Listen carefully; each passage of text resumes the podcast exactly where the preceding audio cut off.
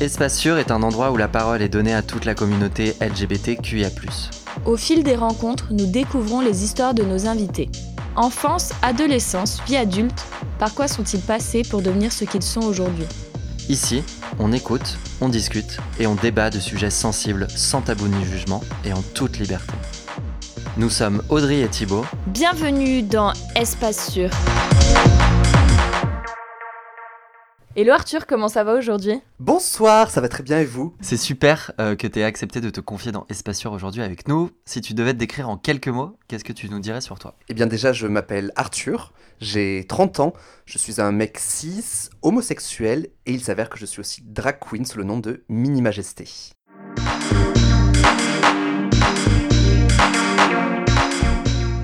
Raconte-nous ton enfance et adolescence, comment les as-tu vécues? Je suis né à Toulouse, dans le magnifique département de la Haute-Garonne, dans la région Midi-Pyrénées. À Toulouse? À Toulouse, à la ville rase, comme on dit. et donc je suis né d'une famille euh, de la classe ouvrière. Et donc mon enfance s'est passée dans une école euh, privée laïque entre gros guillemets, étant donné qu'il y avait quand même des messes catholiques qui se déroulaient tous les ans dans la cour. Genre en primaire?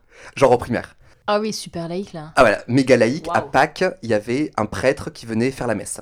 Donc c'était pas du tout laïque, c'était complètement catholique. J'ai grandi euh, dans l'innocence la plus euh, totale et euh, voilà, je comprenais juste que je n'étais pas dans la même classe sociale que mes camarades parce que donc souvent l'école privée c'est payant mmh.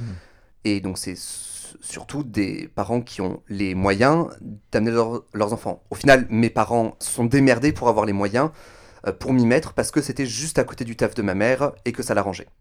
Très bien. Donc je comprenais juste qu'il y avait une différence de classe sans comprendre vraiment, mais quand je rentrais dans la chambre de mes potes euh, et que je me rendais compte qu'elle faisait tout mon salon, plus ma cuisine, plus l'entrée, on apprend les discriminations, elles ne sont pas innées parce que moi je ne me rendais pas du tout compte qu'il euh, y avait des différences. C'est juste que quand je faisais des anniversaires, bah, j'avais pas les clowns de, de, mes potes, mais en soi, moi, je m'en foutais un petit peu. Vous avez des vrais clowns à leur anniv, quoi. Non, mais vraiment, il y avait des vrais clowns, des vrais animateurs, des animatrices, des magiciens, des magiciennes. La totale, quoi. T'as pris ta revanche dans le futur, mais on en reparlera, je pense. Ah, totalement pris ma revanche. Arrive la sixième, et là, j'arrive dans un collège public. Euh, donc passer d'une école privée à un collège public, ça a été un peu euh, la découverte de la mixité. T'étais déçu de plus avoir de messe à Pâques? bah, ah, en vrai, je me rendais pas compte de ce qui se passait. juste, il y avait une messe. Et c'est ma mère et mon père qui étaient révoltés en mode genre. J'étais genre, bah, euh, c'était rigolo, je, je m'en fiche. Et euh, donc, j'arrive au collège. Et donc là, je traverse une période mutique où j'arrête de parler pendant la journée parce que donc je passe d'un endroit où tu es totalement chouchouté euh, par euh, ta maîtresse, tu es 15 par classe, hmm. à un collège public où tu dois te démerder pour sortir parce que tu as ton carnet de correspondance. Il y a du coup beaucoup de libertés qui s'offrent à toi, qui sont normalement géniales. Moi, j'ai pris le contre-pli de tout ça et je me suis complètement renfermé euh, sur moi-même. Et tu étais quand même entouré de potes? J'avais un chouille de potes, mais en plus, je me suis auto-ostracisé, parce qu'en plus de pas parler, euh, du coup, j'ai commencé à faire des options très spécifiques. Comme quoi euh, Option internationale espagnole. Oh my god, claro que sí. Claro que sí.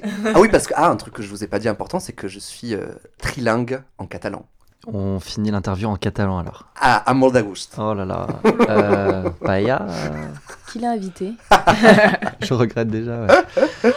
Ouais. donc je faisais de, de, de, de l'espagnol, qui est un truc donc très euh, particulier. J'ai continué comme ça dans toute ma scolarité. J'ai fait du latin, tout ça, le truc bien où, comme ça, les enfants, ils peuvent bien te martyriser un petit peu, quoi. Donc au début, je, je parlais pas, je comprenais rien à la vie. Et puis, euh, tu sais, t'as 11 ans, tu commences à découvrir qu'il y a un monde autour de toi, qu'il y a une société autour de toi et que tu es partie prenante de cette société. Et qu'à un moment donné, tu vas devoir te reproduire. Euh, Waouh Quel constat à 11 ans Waouh Enfin, je n'ai jamais trop parlé avec mes potes de l'éducation sexuelle qu'on a reçue euh, quand on était euh, genre euh, avant 10 ans. Mais moi, c'était zéro niet. Il y en a pas, hein, même à l'école, si. Il y en a pas, je sais pas. Enfin, moi, j'en ai pas eu. Et donc là, tu arrives dans un collège public où les gens viennent d'horizons plus différents, où, où tout le monde n'a pas eu du coup la même enfance, et où il y en a qui savent absolument déjà ce que c'est. Alors, thank God, il n'y avait pas encore Internet au débit et euh, du porn accessible comme ça. Mais mine de rien, les gens savaient quoi. Et moi, je sachiez pas que d'ici euh, 15 ans, euh, il faut que je sois marié et que j'ai des enfants. Échec. Échec, 15 ans plus tard. On est aujourd'hui, je n'ai pas d'enfants. Je ne compte pas en avoir et je ne suis pas marié, encore moins avec une femme. En partant du principe sociétal que la norme, ça serait d'être hétéro-cis, à quel moment t'as compris ta différence? Si tu es différent. À l'époque, enfin, j'ai l'impression d'être un papy quand je dis ça, quoi. Mais il n'y avait pas Internet, t'avais pas accès, on n'avait pas des téléphones. Mm. Internet, je l'ai eu quand j'étais en cinquième, donc en 2005, et c'était dans le bureau de mon père, et il fallait y accéder avec des CD. euh, c'était M6 ou AOL qui te donnait genre 4 heures par mois, machin. Euh, et euh, t'avais le modem que tu devais débrancher, sauf que ma mère, elle voulait tout le temps parler à notre famille en Andorre, donc... euh, ah, est-ce que tu... Ah, il faut que je téléphone? Non, je suis sûr... Enfin bref, il y avait... il y a- il y- Je suis en train de regarder du porno, maman, tu téléphoneras plus tard. tu devrais plus tard, maman, s'il te plaît. non, et donc du coup, il y, y avait même pas ça. Et donc moi, je comprenais pas du coup. Euh, maintenant, je pense que dès que je ne sais pas, je vais chercher sur Internet. À l'époque, quand je ne savais pas, je faisais comme les autres. C'est-à-dire? Bah, tu fais par mimétisme, mais je, je n'avais pas conscience qu'on pouvait faire autrement. Enfin, ça, c'est ça vraiment ce qui a vraiment défini, c'est que je n'avais même pas la notion de l'homosexualité. Parce qu'en fait, j'avais même pas la notion de l'hétérosexualité. J'avais même pas conscience de l'hétérosexualité, puisque moi, c'était la seule façon de vivre, vu qu'on n'avait pas dit qu'il y en avait une autre, et que j'avais pas d'exemple. La seule fois où j'avais vu un exemple, c'était où j'ai vu une pub pour euh, Zone Interdite. Michel risque ce soir de perdre tous ses élèves, il est professeur, et ce soir il va annoncer aux parents d'élèves qu'il est homosexuel. Oh, ouais, l'enfer, quoi. Je le considère que c'est le premier moment où j'ai entendu le mot homosexuel, mais sans comprendre ce que ça voulait dire derrière. Mais au moins je savais qu'il y avait un petit truc, euh, qu'il y avait autre chose. C'est à ce moment-là que t'as compris, du coup, que tu Absolument pouvais pas. être pareil. Ah non, non, vraiment pas. Genre, c'est à ce moment-là que j'ai entendu, j'étais en mode genre, ah, homosexuel, vu qu'il est homosexuel, il peut se passer des choses graves dans sa vie. Ah, homosexuel, pas bien. Mais euh, sans comprendre euh, tout ce qu'il y avait derrière. Donc, j'essaie de sortir avec des filles, moi aussi. Je me dis, bon, bah, lui veut sortir, euh, mon meilleur pote veut sortir avec telle personne. Bon, bah, je vais sortir avec sa meilleure pote, I guess. euh. ah, euh, coucou, tu veux sortir avec moi? Non. Pouf, Gros râteau. voilà. Très bien vu que moi j'aimais pas faire, je me disais que mes potes aimaient pas faire non plus, mais qu'il fallait le faire parce qu'il fallait qu'on se reproduise. Enfin, vraiment, je, je restais sur des trucs basiques comme ça, hein, c'est horrible. C'est primaire, hein Et je suis parti à Nantes voir une amie qui venait de déménager, qui elle a découvert la vie à Nantes. Et elle m'a fait aussi découvrir la vie quand j'étais, je sais plus, c'était fin 5e ou début 4e, mais tu vois, j'avais 13-14 ans. Et c'est elle qui m'a fait me rendre compte ce que c'était que l'hétérosexualité, pour ensuite me dire qu'il y avait d'autres façons euh, de vivre la vie. Et de me dire que peut-être euh, j'étais homosexuel, ou en tout cas bi, ou en tout cas que l'hétérosexualité n'était pas euh, mon choix de vie. Enfin, c'est pas un choix, mais n'était pas mon chemin de vie. Et sous quelle forme C'est quoi des... Elle t'a juste expliqué, elle t'a montré des trucs? Non, elle, m'a pas montré, mais euh, elle m'a montré le film R, la comédie musicale, je sais pas si vous connaissez, Oh, ouais, H.I.R. ouais, C'est une comédie musicale qui se passe dans les années 70, dans la guerre du Vietnam euh, aux États-Unis, et c'est tourné sur une, sur une communauté de hippies. Tout ça, tu vois, ça m'a ouvert l'esprit, qui était mon esprit avant était ultra fermé. Je ne comprenais pas qu'il y avait d'autres façons de voir la vie, de vivre la vie. Et puis elle, elle avait accès à Internet. Hmm. Et ça, ça, ça a été la découverte parce que elle m'a inscrit sur un site de chat entre jeunes. Je sais plus comment ça s'appelait. Ah, tu putain, j'allais te demander. Non. Non. Je sais plus. Je me rappelle que l'interface était jaune-orange. Grinder de l'époque. A girl. You wish. Non, tu parles, à l'époque, c'était, enfin, il n'y avait pas de photo, hein. et, puis, et puis pas de géolocalisation. Et je me rappelle que du coup, je passais mes soirées à discuter avec des gens, et que je me retrouvais à avoir envie de discuter avec des garçons. Ah, en fait, peut-être que je suis attiré par les mecs. Si j'aime pas essayer de sortir avec des meufs, c'est peut-être parce que je suis attiré par les mecs, en fait. T'as découvert ça vraiment par les chats, quoi. Ouais, ouais. Donc déjà, découvrir via R qu'il y avait d'autres façons de, de, de, de vivre, c'était déjà un premier truc. En plus, t'es pas obligé d'être hétérosexuel. Ouh. Dans R, les personnages sont très libérés sexuellement parce que c'est dans, dans la période hippie. Donc je me suis tout de suite fait une athéba, j'ai acheté un, un manteau en peau de mouton. Je me suis dit que bah voilà, je voulais être hippie. J'allais être un hippie, je portais des pattes def, tout ça. Et j'ai commencé à réaliser que donc il y avait, qu'il y avait d'autres façons en tout cas de vivre la vie. Je suis ultra heureux parce que pour moi c'est la libération. Oh mon dieu, ça y est, je comprends ce qui m'arrive. En fait, j'aime les mecs. Et du coup, je reviens au collège. Du coup, je me rends compte que je regarde plus les personnes d'apparence masculine. Que des trucs comme ça pour me dire Ah, ça y est, enfin, libération. Je suis gay Et donc, j'ai commencé à quasi littéralement le crier sur tous les toits au collège. Directement. Ah, mais parce que pour moi, en fait, j'étais tellement heureux que je me suis dit que les gens allaient être heureux pour moi. bah, en fait, non. Non Bah, c'est là que j'ai Moins heureux que toi, en tout cas. Bah oui, c'est ça, tu vois. et- mais c'était bien, au moins ça m'a fait découvrir, tu vois, je venais découvrir qu'il y avait d'autres possibilités de vivre, il y avait d'autres sexualités, et puis après j'ai commencé à du coup découvrir l'homophobie. L'homophobie classique des mecs qui se sentent menacés et euh, qui du coup euh, sont méchants avec toi. Ils disent, ah, il y a Arthur qui rentre, eh, eh, la tapette, machin. J'ai appris tous les mots euh, dégradants de l'homosexualité, tout ça. Ça a été un gros... pff, ah merde, en fait, euh, ok, il y a d'autres façons de vivre sa vie, mais il y en a certaines qui sont moins cool que d'autres, enfin moins acceptées que d'autres. Et c'est là que j'ai commencé à me dire que, ok, y a, en fait, il y a une norme. Toute société a ses cadres et ses normes, et en fait, être- homosexuel, euh, c'est être un petit peu en dehors de ce cadre. J'ai commencé à traîner avec des meufs bi ou lesbiennes euh, pendant toute ma quatrième et ma troisième, qui m'ont présenté des mecs qu'elles connaissaient jusqu'à ce que euh, bah, je sorte avec mon premier mec euh, fin collège, quoi. Et lycée? Big up le lycée Saint-Cernin à Toulouse. si je pouvais vivre en continu ces années lycée, Mon Dieu. ouais, je sais. Je sais que pour certains c'est l'enfer, pour le Oh collège, pour certains le collège plus jamais. Moi, si je pouvais vivre ma seconde première terminale all over again toute ma vie, ma fameuse option internationale espagnole qui me m'ostracise un petit peu au collège, je l'ai continué au lycée parce que je- il fallait que je la passe pour le bac. On n'a pas appris de ses erreurs, c'est bien. Continue, continue comme ça. Au final, tant mieux parce que ce lycée, en fait, entre l'école et le collège, je suis passé de privé à public et ça m'a totalement choqué. J'ai eu du mal à m'adapter, tout ça. Fin collège, j'étais libéré, euh, délivré. Tu mentiras plus jamais Ouais. C'est ça Bah oui, mais littéralement plus, quoi. Ah, c'est vraiment ça Ouais. Bah vraiment, je mentirai plus jamais.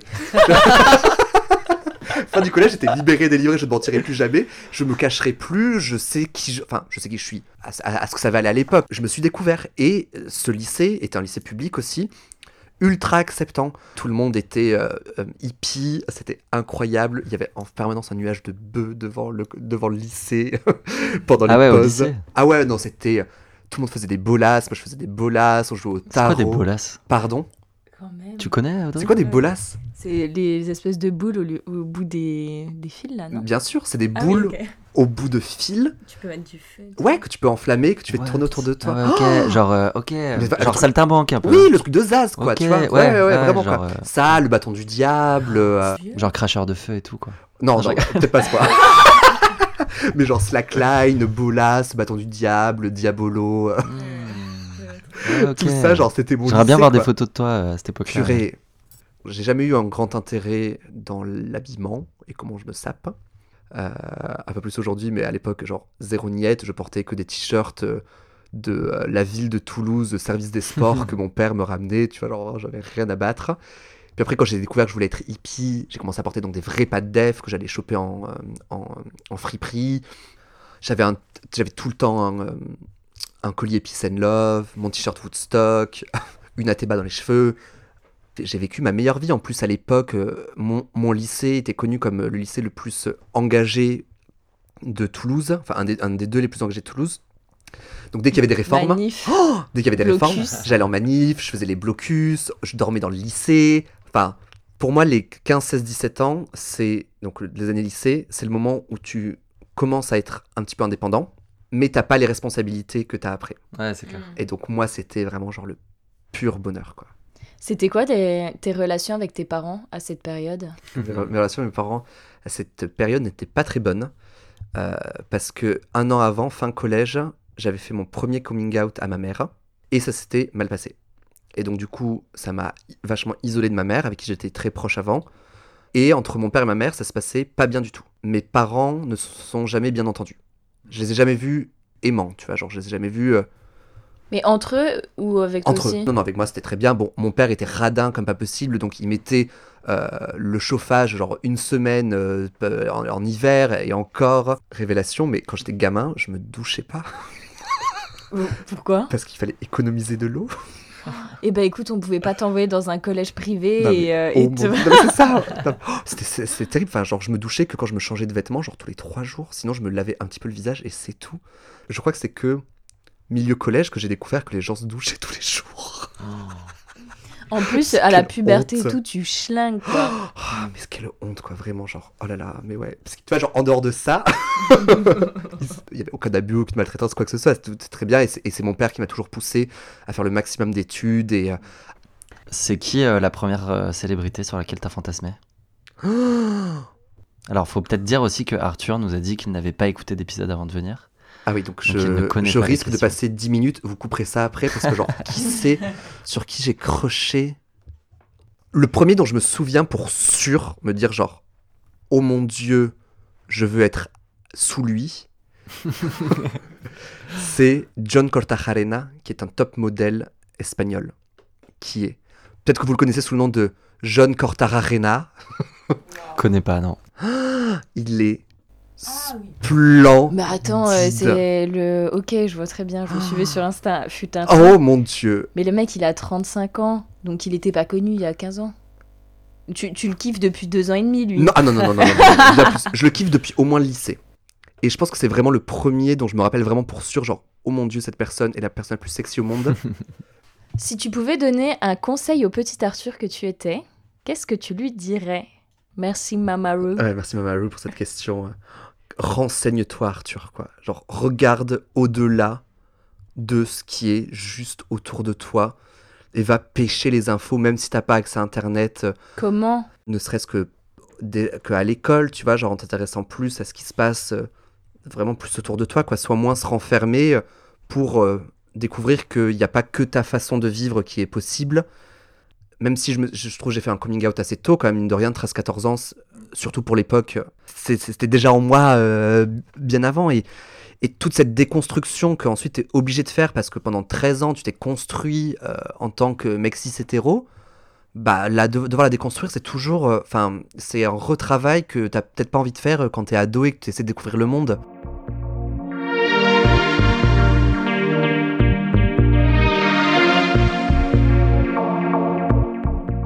Tu nous as dit que le coming out avec ta mère, c'était pas très bien passé. Donc j'avais 14 ans, et donc à un moment donné, je me suis dit, bon, bah, il faut que je le dise à ma mère. Au début, j'ai commencé à lui laisser des pistes. J'étais allé acheter un Tétu, le, le- le magazine gay là. Je me rappelle que j'ai acheté Tétu, Science et Vie, Picsou Magazine, euh, euh, Télé Z. Ça passe à trave. euh, voilà, pour que ça passe un petit peu à travers. voilà, c'est ça. Et après, j'avais caché sous mon, euh, sous, sous mon matelas. J'imagine que j'ai fait exprès. Je suis plus sûr de l'avoir fait exprès, mais en tout cas, elle l'a trouvé. Et le soir, je ne l'ai plus retrouvé moi. Tu vois, genre, c'est pas juste elle l'a trouvé, elle l'a remis, elle me l'a pris. Donc moi, comme ça, je donnais des signes. Et je sais plus pour quelle raison, un jour, je suis arrivé euh, tout tremblant. Et je dis, maman, euh, il faut que je te dise quelque chose. Je tremblais de tous mes membres. En fait, je la regardais pas, j'étais recroquevillé sur moi-même pour lui dire euh, je crois que j'aime les garçons. Et là, elle m'a répondu T'inquiète pas, ça va passer. Hmm. Et donc, moi, forcément, mon monde s'effondre à ce moment-là parce que euh, j'ai ce que j'attends d'elle, c'est du soutien. Et pas, tu vois, genre, pour moi, c'était tellement une- un soulagement de enfin comprendre ce qui s'était passé. Tu vois, genre, ça y est, je sais qui je suis. Et là, il y y a ma mère, qui est quelqu'un que je, que je respecte énormément, qui te dit Non, en fait, tu n'es pas ça, t'inquiète, ça va passer. Tu doutes, du coup? Je doute pas parce que pour moi, c'était tellement clair dans ma tête, mais du coup, je, commence à m'éloigner un petit peu d'elle de façon plus ou moins consciente. euh, je m'éloigne d'elle. On n'avait plus jamais reparlé de ce moment. 15 ans après, on en reparle, donc il n'y a pas longtemps. hein. Et je lui dis euh, Bon, maman, il faut que tu saches, euh, quand j'ai fait mon coming out, mon premier coming out, enfin, pourquoi est-ce que tu m'as répondu ça? J'ai besoin de savoir, alors que maintenant, genre, t'es la première aller à la Pride et tout, quoi. Et elle m'a dit Mais non, mais je t'ai pas du tout dit ça, je t'ai dit Fais attention à toi. Et alors là, Qui ment qui ment, qui a raison. Je pense qu'on a tous les deux raison. Moi, je n'ai pas entendu, en fait, t'inquiète pas, ça va passer. Et elle, elle a pas dit, euh, fais attention à toi, mais elle a dit un mix entre les deux. Et vu que moi j'avais tellement peur, j'ai entendu, euh, en fait, au fond de moi, euh, j'avais peur qu'elle dise un truc négatif, et donc j'ai entendu un truc négatif. Et elle, elle n'a peut-être pas dit le truc aussi positif qu'elle me le dit maintenant. Je- on, on saura jamais. T'as dit que c'était ton premier coming out à ta maman. Absolument. Et il y en a eu un deuxième. Bah oui, j'ai dû en faire un deuxième parce que quelques années après, donc euh, tout se passe mieux avec ma mère parce que ma mère se sépare de mon père. Et donc on commence à vraiment bien, encore mieux s'entendre qu'avant. Et je me dis, bon, bah, bon, il faut que je lui dise parce que je venais de vivre une rupture et j'étais trop triste et je voulais qu'elle comprenne. Et donc je lui ai fait à nouveau mon coming out. Et elle, elle te demandait pas pourquoi t'allais mal? Non, elle est hum, très secrète. Je sentais que j'étais aimé par elle, mais je- on s- c'est pas un truc qu'on se dit dans la famille, quoi. Je lui dis et euh, oh mon dieu, enfin tu me le dis enfin. Dans ma tête, j'étais en mode genre, maman, je te le dis il y a 4 ans et tu m'as rembarré. mais bon, c'était pas le sujet du moment. Ça a peut-être même arrangé euh, ta relation avec elle, quoi. Ça a totalement arrangé la relation avec elle. Ben, elle connaissait mes potes qui eux étaient ouvertement gays euh, à elle, donc je savais que ça allait bien se passer. Tu le dis pas à ton père? Je dis pas mon père parce que je n'ai jamais eu de relation. C- Ça s'est pas mal passé, mais ça s'est passé pas bien non plus. C'était neutre moins, tu vois. Il le sait, la, la réaction? À l'heure actuelle, il le sait, ouais. Tout se passe très bien, mais on a toujours à l'heure actuelle une relation, euh, je dirais cordiale, tu vois. Genre, euh, Tu l'as dit quand à ton père? Je lui ai dit il y a trois ans. On s'appelait de temps en temps, à nouveau, tu vois. Pas mauvaise relation, mais relation cordiale. euh, À chaque fois qu'il venait à Paris, bah, du coup, je voyais pas mon mec. euh, sauf que, une des dernières fois, il est venu à Paris. bah, là, j'avais emménagé avec mon mec. Je me sentais pas de lui dire Ah, Est-ce que tu peux partir pendant quatre jours pendant qu'il y a mon père euh, qui monte à Paris? Non, c'est le moment. euh, euh, J'avais 27 ans. euh, c'est, le moment de l'annoncer à mon père. quoi. Viens à Paris, je vais le chercher à la gare. On commence à rentrer à la maison. Moi, je suis tout tremblant. Je me dis Oh mon dieu, mon dieu, il faut vraiment que je lui dise parce qu'on arrive bientôt devant la porte là. Donc tu lui as même pas dit avant qu'il Je lui ai vienne. même pas dit avant qu'il vienne. Mm. Donc j'étais genre. Et ton mec était chez toi? Oui, oui, À il y avait l'intérieur, mon mec à la maison, quoi. Donc vraiment, toi, toi, tu sais, euh, en allant le chercher, j'étais genre, bon, allez, il- faut que tu lui dises, il faut que tu lui dises, comment est-ce que 100 tu lui mètres, dis 50 mètres. Non, mais vraiment, 30 mètres. c'était vraiment ça, quoi. Et plus on avançait. On va sonner à l'interphone. Mais t'habites pas tout seul Non, mais Euh, vraiment, quoi. Je genre, ah, ah, ah. Et je me rappelle, genre, je m'arrête dans la rue, je me retourne et je dis, papa, il faut que tu saches, je vis pas tout seul, je vis avec un garçon, et c'est mon copain. Ah, genre, je lâche tout de coup. D'accord. Voilà, c'est tout. Fin de l'histoire. Fin de l'histoire. Comment as-tu découvert la sexualité? Mon Dieu, la découverte de la sexualité. Euh, je commence à découvrir ma sexualité avec mon meilleur ami où le soir, quand on est chez l'un chez l'autre, sous couvert de il faut qu'on découvre notre corps et qu'on apprenne euh, pour euh, qu- quand on fera vraiment des trucs, on le fasse vraiment bien. On s'embrasse avec un drap à travers, euh, genre entre nous. euh, on se touche à travers la couette. euh, Mais jamais en direct.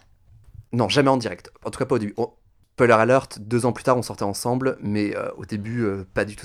Et du coup, à quel âge t'as eu ta première expérience sexuelle? C'est avec le frère de ma meilleure amie et son copain. Plan à 3 pour euh, ma première fois. Oh Ah waouh. ouais. Et alors? C'était incroyable. Et c'était euh, co- comment comment C'était sous excuse, sous couvert de euh, Viens, je te prends en photo. Je venais d'avoir 15 ans, si je me souviens bien. Et lui, il en avait, je sais plus si 23 ou 25. Ouais, c'est chelou quand même. il est quand même euh, bien plus âgé et son mec pareil, tu vois. Hmm. Forcément, il y a quelqu'un euh, plus âgé que toi qui te charme un petit peu et qui te dit viens, je vais te prendre en photo. Bien sûr. Oui, bien sûr. Et mais il avait tout prévu en fait quoi. Je dirais pas qu'il s'est jeté sur moi pendant que je me changeais, mais si. Mais moi, genre en allant à ce rendez-vous, je savais très bien ce qui allait se passer quoi. Hmm. Et j'y allais du coup avec euh, toute la meilleure volonté du monde quoi. En coup, sifflant. Genre, ça y est, ça y est Je vais enfin baiser avec un mec. avec le recul, je me dis, putain, c'était chaud quand même. J'y suis vraiment allé de la façon la plus consentante possible, mais je pense que je peux pas enlever une part d'emprise que le mec avait sur moi de par ses 8 ou 10 ans Mm. de plus. Et j'ai l'impression que c'est un récit qui est assez commun dans la communauté homo. Tu, connais peu de personnes homosexuelles parce que t'as pas d'application de rencontre, tu sors pas en bar, tu connais peu de gens et même les gens qui ont peut-être ton âge s'assument pas ou enfin ta communauté se réduit à souvent à néant quoi quand t'as 13, 14, 15 ans et que tu commences à avoir tes premières expériences sexuelles. Donc, donc soit t'en as pas, soit les seules personnes que tu connais, du coup gays, sont souvent des personnes plus âgées. je me suis demandé si c'était pareil pour d'autres. Et je trouve que tu vois cette pattern, je pourrais pas dire assez souvent, souvent, quoi que ce soit, mais elle existe euh, vraiment. Et à quel moment le mec, euh, l'autre, euh, débarque? L'autre est rentré quand, je sais pas, on était en, on était en train de se galocher. Hmm. Mais du coup, il était au courant aussi. Ouais, ah oui, oui, oui, oui, mais c'était planifié, bien sûr, c'est c'est bien sûr, il était au courant. Je me trouve très euh, chanceux d'avoir compris ce qui allait se passer avant Ouais. Ouais. et d'y être allé en sachant ce qui allait se passer. Vraiment, tout ça pour me faire miroiter des photos que j'ai jamais vues. En plus, tu les as J'ai jamais vu. Putain, enfoiré.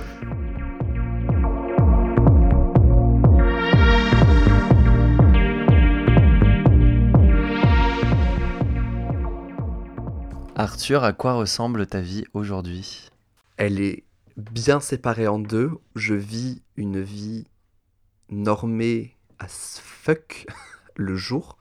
C'est-à-dire que je vis dans un appartement confortable, relation stable et monogame euh, avec mon mec depuis 5 ans, CDI de cadre sup euh, dans une grosse boîte.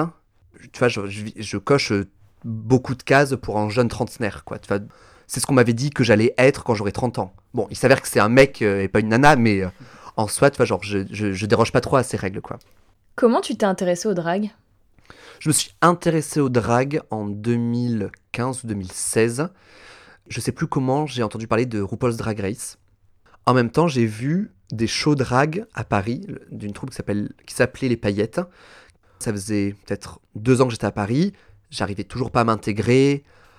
Je sortais d'école d'ingé où j'avais passé un très mauvais moment et où donc je n'avais gardé aucune liaison avec personne de mon école d'ingé. Donc j'arrive dans une grande ville avec tout ce que ça a de négatif, les grandes villes, pour te faire des potes. Dès qu'il y avait des potes qui venaient me rendre visite, euh, on, on- allait en teuf et j'essayais de les amener dans des teufs gays. Si jamais je chopais un mec, du coup, je m'accrochais à cette personne pour espérer que cette personne me fasse découvrir Paris et euh, la vie parisienne et euh, me fasse rencontrer ses amis et que ça devienne mes amis, tout ça quoi. Bah, c'est pas mal, si Il y a, il y a un mec, je suis resté 12 mois, je suis resté un an avec lui, vraiment c'était par intérêt. Tu t'en foutais, quoi. J'irai pas, j'irai pas jusqu'à je, m'en foutais, mais pff. Enfin- Il avait des potes? Oui, il avait plein de potes. Ah, il, avait, il avait plein de potes et on sortait tous les week-ends. Moi, c'était exactement ce dont j'avais besoin. Sauf que du coup, c'était malhonnête vis-à-vis de lui, quoi. Bref. Euh, mais voilà, donc je commence à découvrir des, soirées gays et je vois passer des dragues aussi euh, par-ci par-là. Et moi, ça me titille un truc en me disant Ah, c'est une communauté, la communauté drague. Ah bah tiens, c'est quelque chose qui manque, moi, la communauté. Ces personnes se réinventent un personnage. Cool, c'est un petit peu comme le théâtre, comme ce que je faisais avant. Et en plus, ça me permettrait d'avoir une communauté. Ah, Banco Ça faisait résonner en moi des expériences passées du théâtre. Clairement, ça faisait résonner en moi aussi des questionnements que j'avais sur mon genre, sur la masculinité, tout ça, mais je mettais pas du tout les mots à l'époque. Mais donc, du coup, comment est né Mini Majesté Minima et La Gesté, première fois que tu t'es mis en drague, c'était la quand? première fois que je me suis mis en drague, en fait, j'ai rencontré par hasard quelqu'un sur la terrasse du Rosa Bonheur, le bar qui est dans, euh, euh, voilà, dans le parc des Buttes Chaumont. Et on s'installe à la terrasse et on commence à discuter, tu sais, au bout à 22h avec 8 pintes dans la gueule. Bon, bah, tu parles avec tout le monde, quoi. Et au, fil de la discussion, je découvre que la personne à qui je suis en train de parler est une drague, est une drag queen, qui est en pause en ce moment, euh, mais qui aimerait bien se relancer. C'était qui? Elle s'appelle Tipsy Turvy, et c'est ma mère drague, du coup. Et on se dit, genre, oh mon dieu, go Moi, ça me permettra de me lancer, tu vas m'apprendre, et toi, ça te permettra de te remettre euh, là-dedans, quoi. Je me sépare de mon mec. Quoi, elle me dit, mais mon dieu, mais c'est parfait, euh, comme ça, ça te permettra de penser à autre chose, de te foutre en drague. Et donc, on va à Lyon, parce qu'elle est originaire de Lyon, et moi, à l'époque, j'avais mon taf qui était à Lyon, mais j'étais tout le temps à Paris.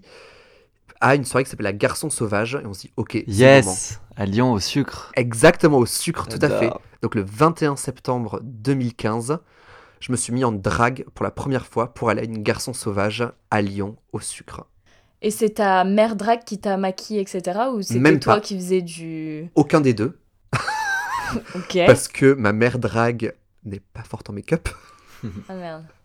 Donc elle m'avait fait la base, elle m'avait fait le fond de teint, tout ça, avec les produits qu'elle avait. On n'a pas du tout la même carnation, enfin ça matchait pas du tout. et puis, euh, et c'est quelqu'un d'autre qui m'avait fait euh, un pseudo make-up des yeux. J'avais une perruque que j'avais sortie comme ça. euh, J'avais un haut en filet euh, doré, euh, dégueulasse, une petite jupe. Enfin, c'était moche comme pas possible.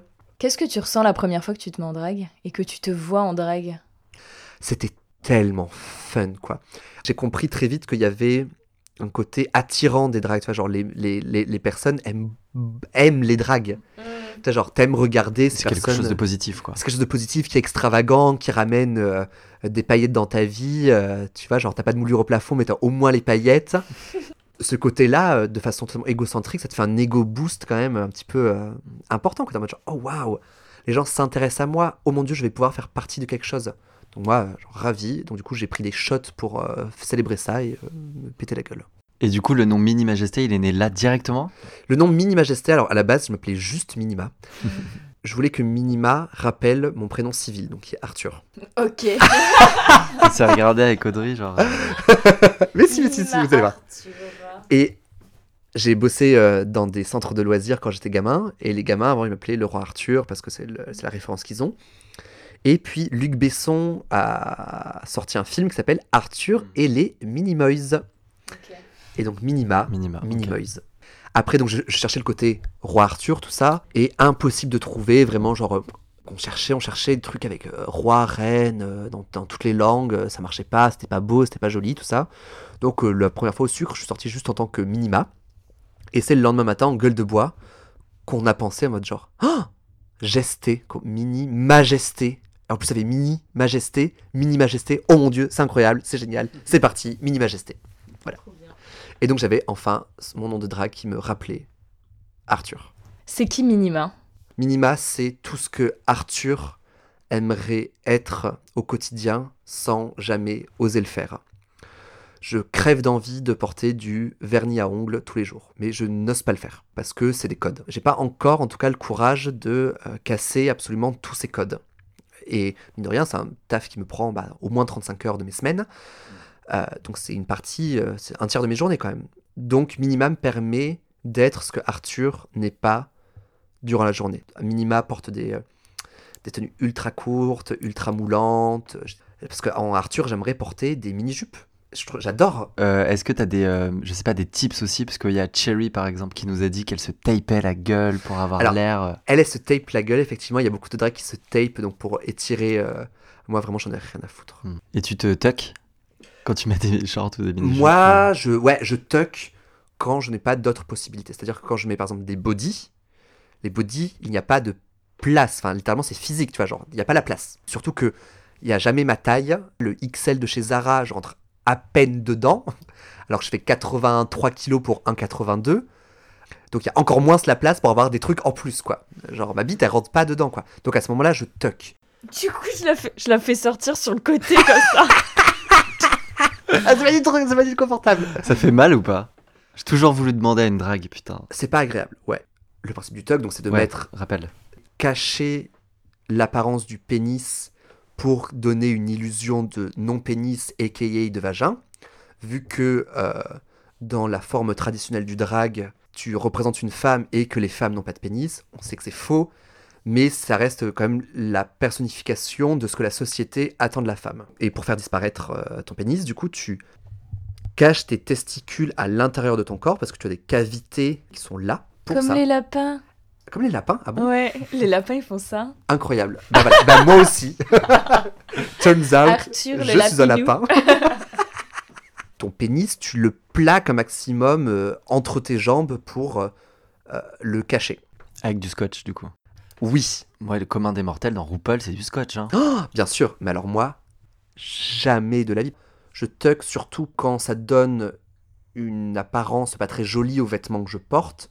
Genre quand tu portes un- une robe un petit peu moulante, je trouve pas ça très élégant que tu vois une bosse quoi. Et donc je n'ai jamais tucké au scotch et jamais, il faut jamais dire jamais, mais je veux dire il y a tellement d'autres trucs qui sont douloureux dans le drag que je veux pas m'infliger ça en plus.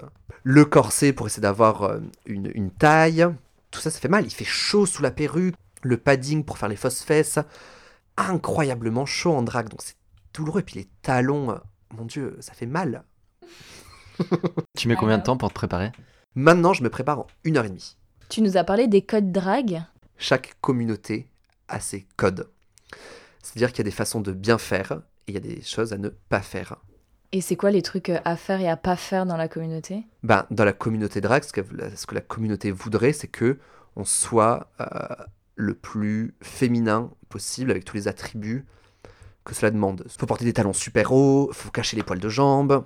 Ça, c'est l'injonction qu'on a de base. Enfin, en tout cas, qu'on avait. J'ai l'impression que de nos jours, la- les jeunes dragues ont moins ces injonctions de devoir ressembler à ce que la société attend d'une femme et se sentent plus libres. Par contre, il y a toujours des injonctions de beauté, Mm. dans le sens maquillage. Vu que on vit beaucoup sur les réseaux sociaux, les dragues, c'est comme ça qu'on fait notre pub. Les réseaux sociaux, c'est de l'image pure. Enfin, même si tu fais des petites vidéos, c'est quand même de l'image. C'est euh, t'as peu d'émotions qui passent quand t'es euh, quand sur Instagram. Euh, et donc il faut accrocher l'œil. Et comment accrocher l'œil, c'est il faut que ce soit beau, quoi, que ce soit artistique. alors que le drag, ça n'a pas à être que ça. Et donc ça, c'est beaucoup d'injonctions qui sont faites, surtout pour quand tu commences dans la communauté drag, vu que ton portail c'est Instagram, c'est comme ça que tu découvres des drags, ou RuPaul's Drag Race, qui montre quand même des drags. Je sais qu'il y a des exceptions, mais je trouve que c'est des exceptions qui confirment la règle, parce que ces exceptions sont montrées du doigt en tant qu'exception, mais c'est toujours des- quelque chose de très poli et très beau, et euh, les habits sont splendides. Très mode. euh, Voilà, très mode. Donc féminin. forcément, quand tu vois ça, à nouveau, tu as envie d'émuler ça. Ou tu dis, genre, il faut que je fasse comme ça. Et, euh, et donc, c'est c'est un peu dommage. Tu voulais faire du drag pour appartenir à une, commu- une communauté. T'as réussi J'ose espérer que oui, que j'ai- réussi. Puis je pense que je l'ai vraiment senti la première fois que je suis sorti à Paris en drag. Donc, c'était aux fameuses soirées House of Moda, qui à l'époque, tous les mois, c'était le rendez-vous de toutes les dragues. Et donc, bah, forcément, tu commences à, créer, à tisser des liens parce qu'en plus, tu as beaucoup plus de choses sur lesquelles échanger. Moi, j'ai rencontré mes meilleurs amis drag pendant que je faisais des, euh, des compétitions de drag en 2016. Et maintenant, c'est devenu mes potes euh, en civil aussi. Par, je sais pas si par chance, mais j'ai commencé à devenir euh, connu en tant que drag. Je vois des drags me demander des conseils, me regarder. euh, parce que je veux pas dire elles m'admirent, mais tu sens qu'il y, a- cette forme de reconnaissance. Et donc ça, c'est la preuve ultime que j'appartiens à, la communauté, quoi. Drag. Et tu dirais qu'il y a une bonne mentalité dans le milieu drag Est-ce qu'il y a de l'entraide? Est-ce qu'il y a des petites histoires aussi entre drag À nouveau, comme dans toute communauté, il y a des merdes. Le drag, c'est quand même beaucoup fondé sur l'ego. Et c'est de la- l'apparence publique. Tu, vois, tu te montres en permanence. Euh, et tu as une injonction à devenir la meilleure, à devenir la plus connue, la plus belle. Moi, quand j'ai commencé en 2015-2016, on se connaissait toutes. On allait tout le temps, tout dans les mêmes soirées. Il y avait un show drag par semaine, c'était la jeudi barré. Donc on se retrouvait et on se connaissait tous. Donc euh, il y avait vraiment, c'était de la pure entraide. Et puis après, il y a commencé à avoir tellement de drag. Et donc il y a des cercles de, de, de drag qui, se- qui se forment, parce qu'avant on était tout ensemble. Et là, ben, t'as plutôt le cercle de la dragonne, t'as le cercle du bingo, t'as le cercle de la jeudi barré, t'as le cercle de la mutinerie. Ce qui est normal, on, on est trop, on peut pas être toutes ensemble en permanence. Mais qui dit soirée en même temps, forcément tu t'entraides, mais il y a forcément, forcément de la concurrence. Avec tous les travers de la société, on a les mêmes dans la communauté drag parce qu'on est dans cette société. Donc toutes ces euh, questions de euh, on se comprend toutes, il n'y a pas d'homophobie, pas de misogynie, pas de racisme, oui, sur les panneaux, oui. Mais en fait, il y en a tout autant, peut-être un peu moins, mais il y en a quand même autant que dans la société. Parce qu'en fait, on en fait partie, quoi. on peut pas s'en extraire entièrement, on vit dedans. Et je pense que même si entre nous, on est capable de s'arracher les wigs, envers l'extérieur, on sait être soudé et on le voit souvent euh, dans des événements. Moi, j'organise un événement tous les ans qui s'appelle le Cidraction, où on récolte de la thune pour euh, la lutte contre le sida, pour le Cidaction, dans les rues de Paris. C'était en ligne cette année, non? Cette année, c'était en ligne, euh, hashtag Covid. Et là, on est 80 drags de tous les horizons, qu'elles s'aiment, qu'elles s'aiment pas. On est toutes et tous ensemble dans la rue pour récolter de la thune. Donc ça montre bien qu'il y a une cohésion. Trop bien.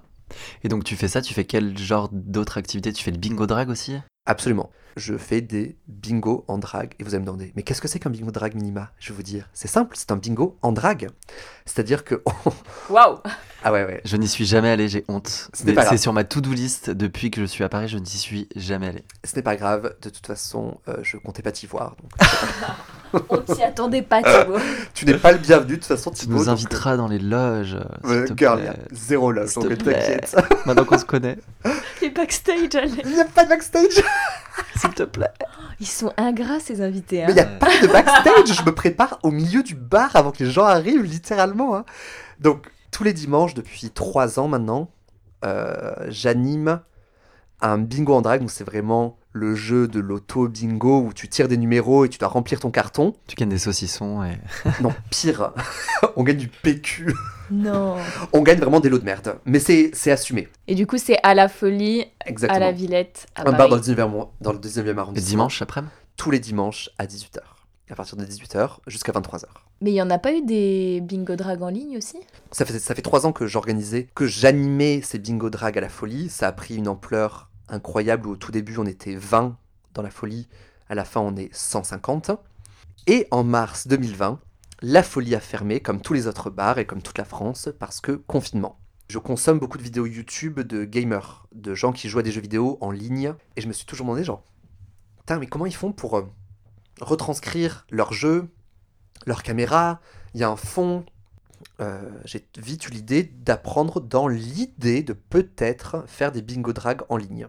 Quand j'ai vu que c'était assez simple au final à faire, je me suis dit, allez, c'est parti, je me lance, je fais un bingo drag en ligne.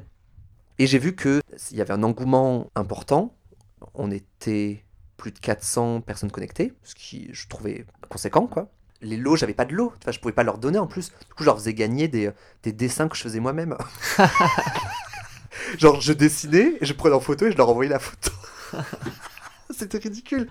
Je me suis vite rendu compte que la situation sanitaire donc surprécarisait les précarisés. Et toutes les semaines, j'ai commencé du coup à faire euh, des cagnottes pour euh, des assos. Au début, il y a beaucoup de hum, cagnottes qui sont, qui sont lancées pour euh, des travailleurs et travailleuses du sexe, tout ça. Donc du coup, j'ai aidé à récolter de la thune tout en animant le bingo. Et mon mec, vu qu'il t'a fait pas, il réfléchissait à faire des thèmes. Donc on a fait un thème extraterrestre, un thème vieille, un thème sous-marin. Donc c'était un effort de groupe, donc c'était trop bien parce que ça nous permettait de faire quelque chose de nos semaines. Et donc on a continué à faire ces bingos en ligne pendant 12 semaines. Est-ce que t'as des super amis drag et, et si oui, c'est qui? Bien sûr, j'ai des, j'ai des personnes, c'est mes ride or die. C'est j'ai une fille drague qui s'appelle Catherine Pinot Noir. Euh, J'adore le prénom. ouais, Katoche. Pinot Grigio. Alors, Pinot Noir, girl. pour, pour ceux qui n'auraient pas écouté l'épisode d'avant, est-ce que tu peux peut-être résumer les house, les Mother, les filles, les fils, les. Grosso modo, il y a toute cette histoire de transmission du savoir, vu qu'il n'y a pas d'école de drague. En fait, tu apprends via des gens. Et ça va être ton father ou ta mother euh, drague. Après, tu t'inventes ta famille, quoi. Tout ce concept qu'il y a dans les communautés minorisées de famille choisie versus euh, famille euh, biologique, quoi. Donc ça, c'est vraiment une nouvelle famille choisie que tu te fais. Et donc moi, donc il y a ma fille euh, Catherine Pinot Noir, Katoche pour qui je... Enfin, enfin vraiment, j'ai pris ce rôle de mère très au sérieux, où je dirais pas que je ferai tout pour elle, mais euh, vraiment, je suis là pour la pousser, pour l'aider. Elle est là pour me rappeler quand je fais des conneries, moi aussi. Enfin, c'est vraiment tout ce côté-là. Et puis après, il y a mes sœurs, mais alors que c'est pas, on n'a aucun, lien de parenté à nouveau, quoi. Mais il y a Poulette Zavakiki et Clémence Tru.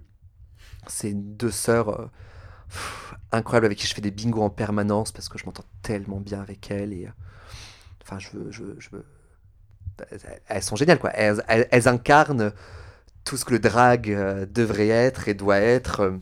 Ces trois-là, là, euh, c'est mes trois plus proches amis en drag.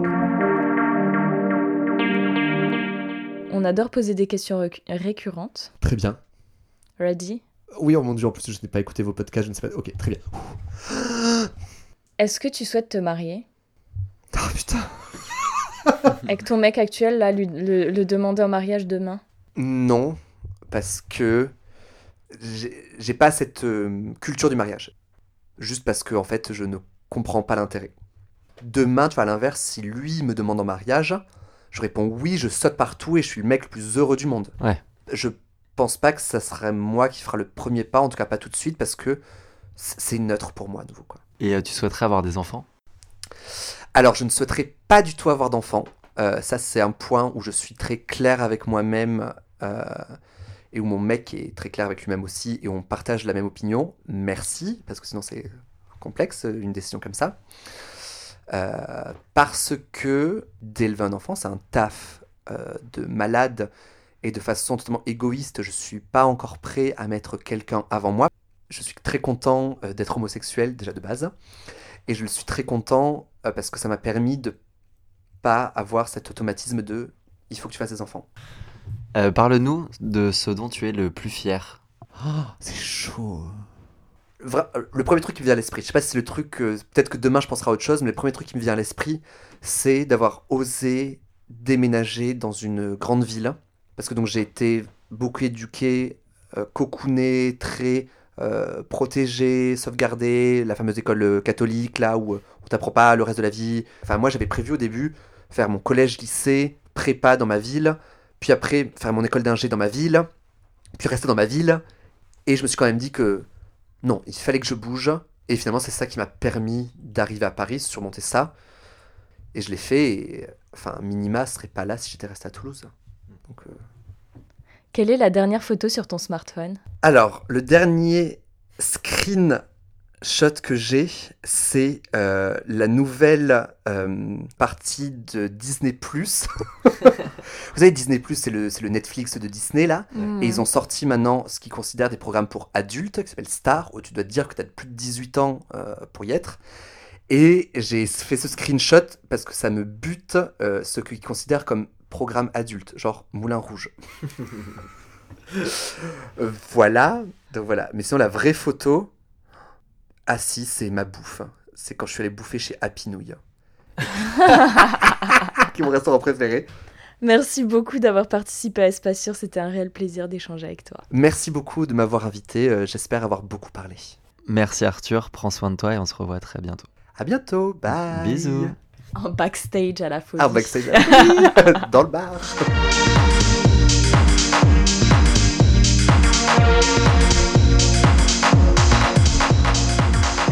Merci à tous d'avoir écouté cet épisode d'Espace Sûr. Si vous l'avez apprécié, n'hésitez pas à nous mettre 5 étoiles sur Apple Podcast et nous suivre sur Instagram at Espace Sûr Podcast. Vous souhaitez participer ou simplement réagir? Écrivez-nous un email à espacesurpodcast.gmail.com. Un grand merci à Louis Collin de nous avoir permis d'utiliser sa musique The Man I Love pour notre jingle et les effets sonores. Nous avons hâte de vous retrouver lors du prochain épisode. Bisous, à bientôt